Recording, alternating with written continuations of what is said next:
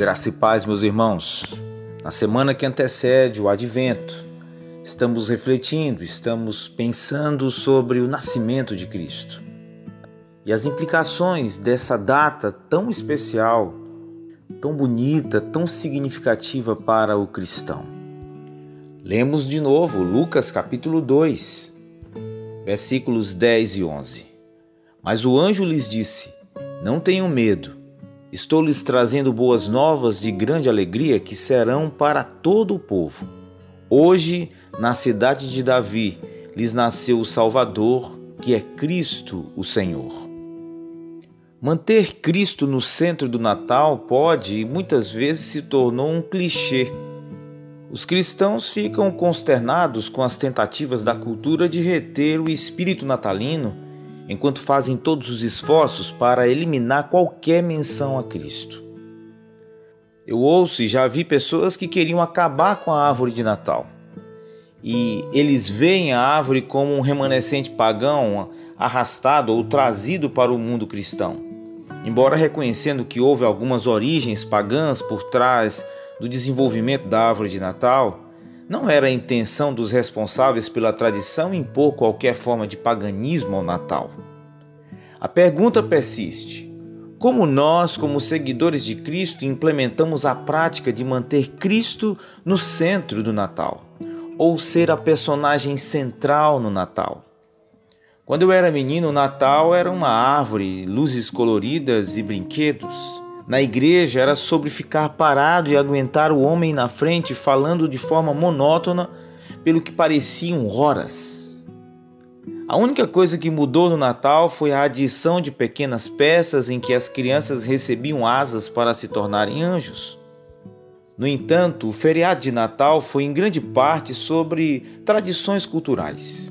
Mesmo muito do que acontecia na igreja era mais sobre cultura do que sobre Cristo.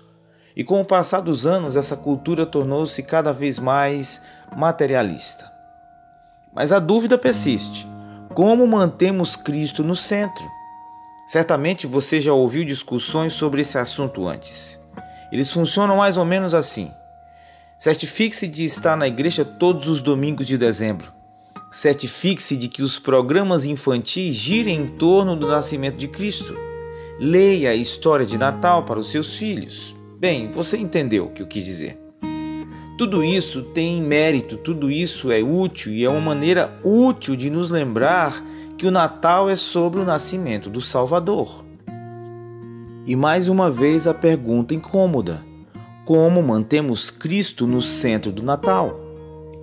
Bem, aqui está a resposta que proponho.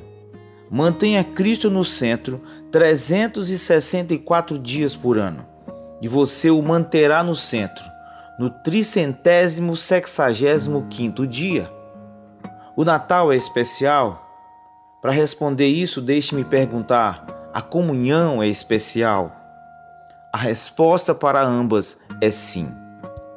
Quando vamos nos reunir na igreja para a ceia do Senhor, enfatizamos o autoexame e a preparação pessoal durante a semana anterior à comunhão para que cheguemos à mesa com um desejo intenso de adorar por meio de nossa participação. Assim, o Natal é uma oportunidade para intensificar a consciência de que Deus se fez homem para que o homem se reconcilie com Deus e assim adore o Rei.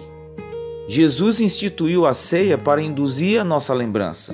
Em toda a Bíblia há muitos exemplos de feriados comemorativos destinados a lembrar o povo de Deus para manter Deus na frente e no centro. O Natal com luzes e presentes e música gloriosa em vários gêneros, tudo aumenta a nossa lembrança de que toda essa festa só existe por causa de Cristo. Manter Cristo na frente, no centro do Natal, se resume a uma decisão pessoal de reconhecê-lo como Rei todos os dias de nossas vidas. Um bom dia na paz de Jesus.